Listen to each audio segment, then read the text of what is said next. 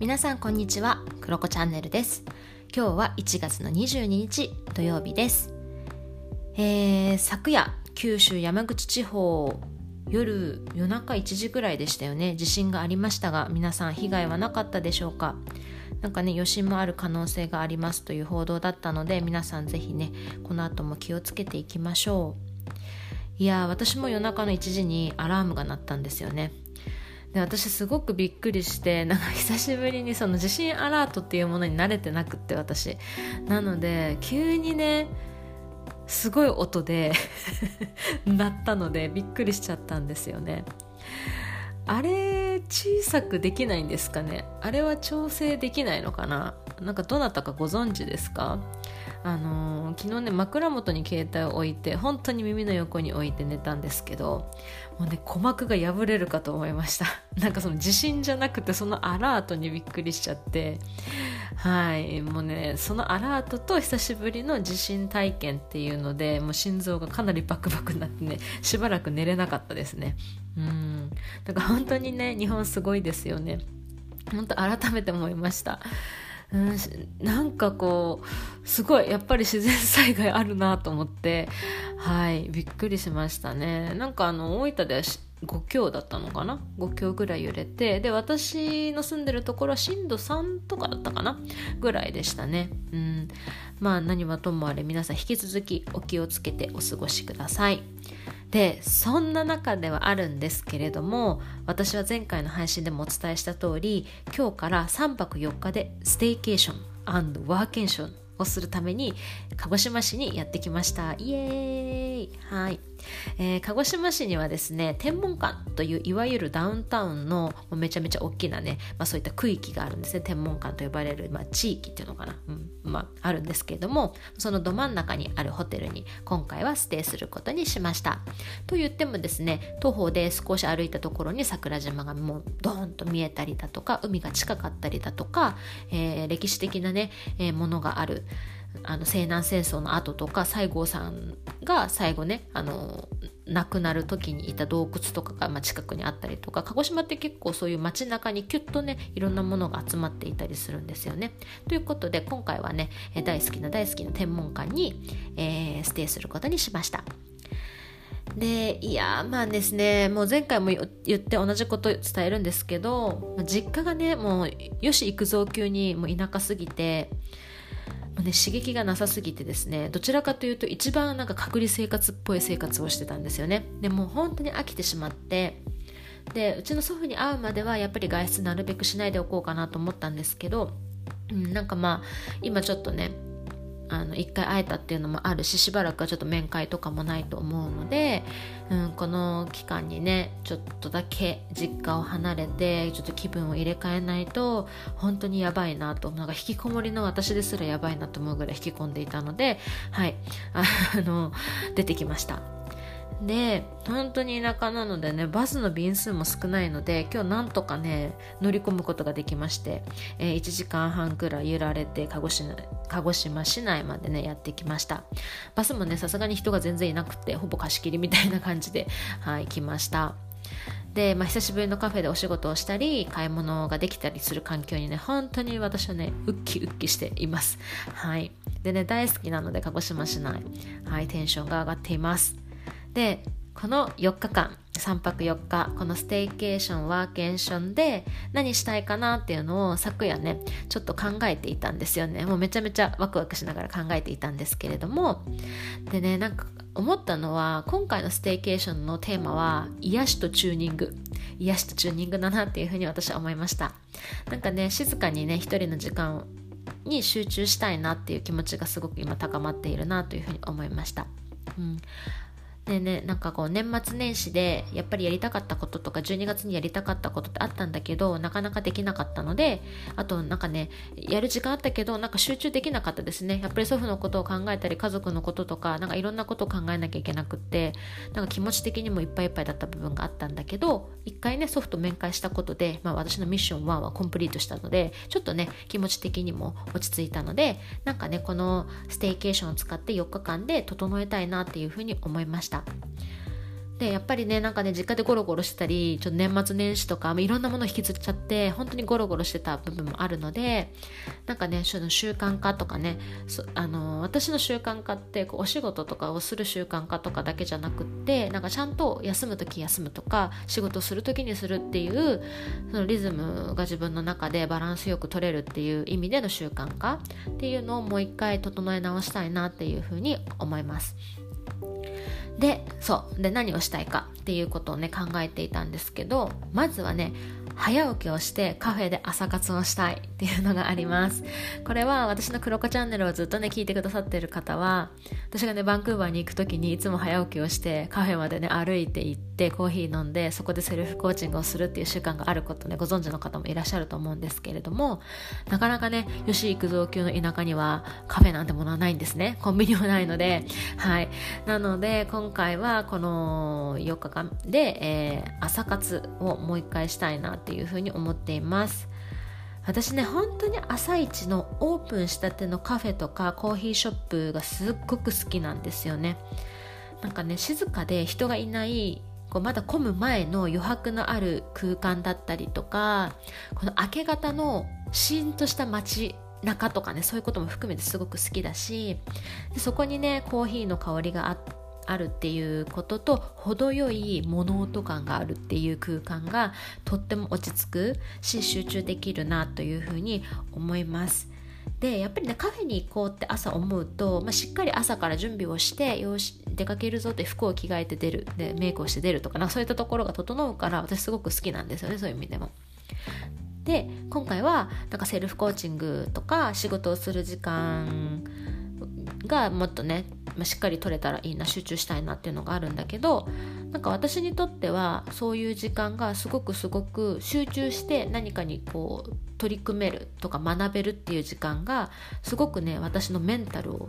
保つのに大事な時間なんですよね。それが私にとっての癒しだったりするからなんかね朝活をまたね楽しめたらいいなっていうふうに思います。で私この収録をする前に鹿児島市内に着いてからちょっとねあのー、お昼過ぎに着いたので14時半ぐらい15時ぐらいに着いたからもうすぐねカフェに行ってちょっとねお仕事とかをいろいろしてきました。でこのね、えー、今回はねこのポッドキャスト配信するのちょっと原稿書いてみようかなと思ったので久しぶりにね原稿を書くっていう作業をやってみたりとかっていうのを、えー、カフェでやってきたんですね。もうめちゃめちゃ良かったですね。本当に、うん、ちょっとね人が結構いるからそれが心配だなと思ったんですけど結構みんなね感染対策しっかりなんかマスクしたりとかしてあまり喋らないようにとかして結構みんな気をつけながらね、はい、滞在されていました。ということで、はい、カフェ活復活でございます。で次は次ね次やりたいことは桜島を見る。ということです。本当ね鹿児島の人は生きてる火山をね目の前に暮らしているんですよね。本当に結構皆さんの思っている以上にドーンとあります鹿児島。市の真ん前にね、はい、火山があるんですよね。なんかそういうことってないじゃないですかあんまり。こう活火山をね目の前にして生きていくっていうのないと思うんですけどでもそれがね日常で私もねずっとそういう環境で二十何年過ごしてきたので、うん、すごく大好きですね。本当にねかなり厄介ではあるんです。なんかね窓を開けることができないんですね。火山灰が入ってくるから。そういったこととか黒い車を買うと掃除が大変とかあのワイパーの水出るところに灰が詰まるとかなんか洗濯物が干せないとかなんか晴れても傘を差す日があるとかなんか言い始めたらすっごい大変なねことがいろんなことがあるんですけどでもなんか鹿児島の人ってすごく桜島を愛しているんですよね。そうなんか、ね、桜島に蓋をしたいっていう言葉はねよく使うんですけど私たちは。うんでもねそれでもやっぱ好きなんですよね桜島というものが。うんすごくエネルギーをもらう。でなので私もね必ずやっぱりね帰省したら桜島を拝みに行くというかはい見に行きますね。あの仙岩園っていう、えーと、島津家だよね。あれは島津家、まあ、あのその武士の、えー、旧邸宅だよね。あそこはね、まあ、そういったところがあの海沿いにあってでそこに入ると桜島がバーンって見えるっていう、まあ、公園、まあ、歴史的なねあの施設というかそういうのがあるんですけどそういったところに行ったりとかし結構必ずするんだけど今回はちょっと仙岩園まで行くかわからないけどホテルから歩いてすぐなのでちょっとね歩いて行ってみようかなというふうに思います。でねちょっとだけね脱線するんですけど本当薩摩って明治維新の頃、まあ、幕末ですよね。幕末にあの英国に留学生を何人だったかな？13人15人ぐらい送ったんですよね。数ヶ月。でそこで学んだ若い人たちが新しい社会システムとか産業の仕組みとか、まあ、要はビジネスみたいなものとか外交とかいろんなものを学んだりして来たとかあとはなんかこう大久保利通とか西郷隆盛とかをねはじめとする多くのね歴史的な人たちが日本をどうにかしたいなって思いをねあの幼少期からこう馳せてきた土地だったりするのででそういう人たちがみんなねこの桜島を見ながら育ったっていう場所だったりするので私はねそういう歴史も好きだったりするからなんかかなりねこそう同じ桜島を見て育ってるっていうことにすごくエネルギーを感じるなというふうに思います。すごくねいい気がね巡ってる土地だなと私は思います。でなんかね私もねなんだろうな見るとね必ずなんか頑張るぞっていう気になるんですよね 桜島って。なんかね不思議なシンボルだなというふうに思います。ということでねしっかりしっかりね今回もあの定例参拝でしてこようかなというふうに思います。でね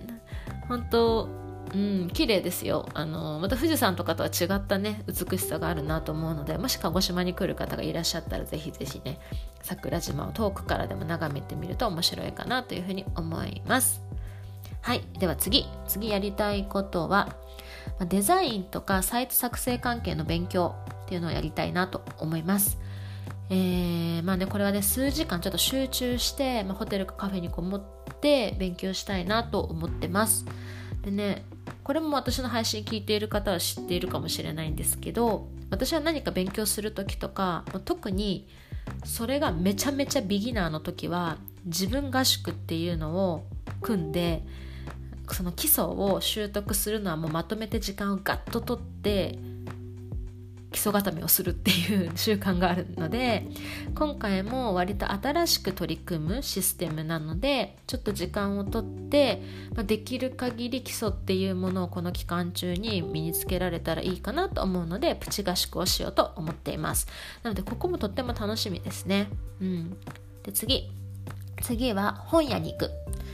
なんかね目的があるわけじゃないんですよ。こういう本が買いたいとか。なんだけどブラブラなんかこう本屋さんにブラブラいる時間ってすごく好きなんですよね。なんか多分そういう方って多いんじゃないですかね。結構そういう過ごし方しますよね皆さんね。なんかみんな結構あてもなく歩いてるふわふわしてる人って本屋さんに多い気がするんですけど。でね私もなんか表紙がこうバーってたくさん並んでいるところゆっくり眺めてなんかねいろんな言葉が溢れているじゃないですか。でそのそのねこう 本を見ながら本の表紙が並んでるのを見ながらわあこの表現面白いなとかわあ何この表紙のデザインとかわあこのフォントかわいいとかなんかねそういう感覚を味わうのがいいんですよね。一種のなんか美術館みたいな感じかな。そういう楽しみ方をするのがすごく好きなので今回もねほんとサプリメントみたいに表現をね摂取するという感じではい摂取できたらいいなと思います。もちろんね本はね買いたいと思うんだけど私最近はね結構 Kindle で読むように慣れちゃって Kindle が便利なんですよね。なのでうん買うかどうかわからないけどなんかいろんな本にね触れることができたらいいなというふうに思います。はい次。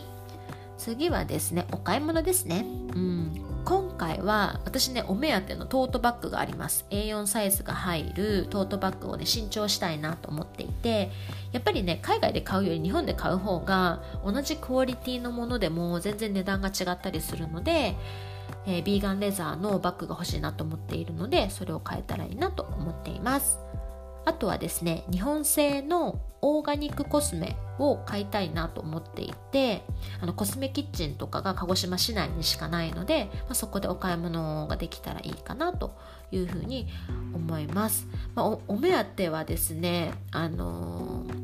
何て言うの？スキンケアエッセンスみたいなやつがあってなんか試してみたいのがあるのでそれをね変えたらいいなというふうに思ってます。あとはクッションファンデとかもね、ちょっとオーガニックコスメ系のものでいいものないかなと思っているので、まあそういうのをね、ちょっと散策してみようかなというふうに思います。でね、やっぱね、コスメってあの海外で買うとアジア人だけじゃなくていろんな国の人向けに作られている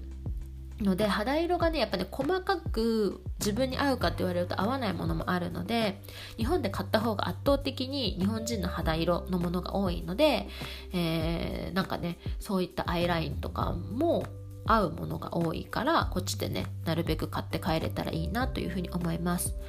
でも結構オーガニックコスメがやっぱり日本も普及してきてたりするのでコスメキッチン行くのねすごく楽しみだなと思ってます。あとはゴールドのゴツゴツした指輪を1個買いたいなって思っているのでなんかねそれそうだなアクセサリー屋さんにも行きたいなとか思ってます。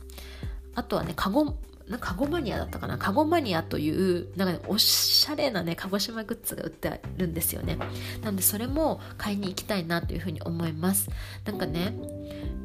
鹿児島弁と 面白いイラストがミックスされた。でねすごいおしゃれなんですよ。西郷さんとか焼酎とかをモチーフにしている T シャツとかバッグとか小物が売ってたりするんですけどそのカゴマニアもね行きたいなというふうに思ってます。これねまた買ったらご紹介します。もうめっちゃ可愛いんですよ。ほんとおしゃれ。私もねいくつか持ってるんですけどもう T シャツとか。はいまた今回も買って帰ろうかなというふうに思ってます。で鹿児島にね貢献できたらいいなというふうに思います。あとは、まあ、鹿児島グルメですね。鹿児島グルメ何か食べれたらいいかなと思います。私あんまり普段お肉とかたくさん食べない。なんか別にベジタリアンってわけじゃないけど、食べないんだけど、今回はね、どうしてもとんかつを食べて帰ろうかな、みたいな感じです。はい。そう。あんまりね、と、うん、豚肉食べないんだけどな。でも、やっぱり食べときたいな、みたいな感じです。はい、ただね結構お店もやってるのかな。ちょっと私調べてないんだけど、まあ、食べれるものを食べれたらいいかな。って思ってます。次。あそう最後にですね。これもすごい楽しみにしているのが夜のお一人タイム。っていうことで夜をねまったり過ごすそしてぐっすり眠るっていうことをすごく今回楽しみにしています。っていうのも実はですね今回泊まるホテルっていうのが眠ることを大切にするというコンセプトのホテルなんですね。でベッドや枕っていうのにすごくこだわっていたりだとかもあるんだけど各お部屋にですねマッサージチェアが標準でついていたりだとか結構ねお部屋の作りも広くないんだけどかなりミニマムなデザインで落ち着く感じにしてあったりだとかなのでねこうどれぐらいこのお部屋でゆっくり眠れるのかっていうのがすごく楽しみでもあります。もちろん実家でもゆっくり、ね、寝てるんだけどなんかあえてねちゃんとしっかり静かに静寂の中で寝るみたいなところを楽しめたらいいなと思ってます。ですっきりと朝早起きしてね目覚めて充実した一日が過ごせるといいなと思ってます。ということでこんな感じでねのんびり一人時間を楽しもうと思っています。ただね本当にこの今の期間って感染拡大とかも言われているので本当にね感染に注意しながら気をつけてステイケーションワーケーションを楽しみたいなと思っています。で多分全国の皆さんもすごくこの期間ってあんまり外に出るのたなんかね出にくいなっていうのもあったりするんだけれども皆さんができる範囲でお出かけできない人もねあのお家でだったり何かしらこう気分転換のものを見つけたりだとか心の健康っていうのも皆さん保てるようにね何か楽しみ見つけていただけたらいいなというふうに思います、まあ、ぜひこのクロコチャンネルもその期間にね聞いていただけたらすごくすごく嬉しいです。はい。なのでね、まあ、ぜひこの期間もし私にお便りとかなんかお悩み相談でも何でもあればですね送っていただけたらお答えできたらいいなというふうに思いますそうお便りがねあと何通か溜まっているのでそれもねあのー、この期間流せたらいいかなというふうに思います。私もね、音声配信もちゃんとできたらいいな、この期間。はい、そんなふうに思います。ということで、また配信しますね。はい、皆さんも素敵な週末をお過ごしください。今日は以上です。バイバイ。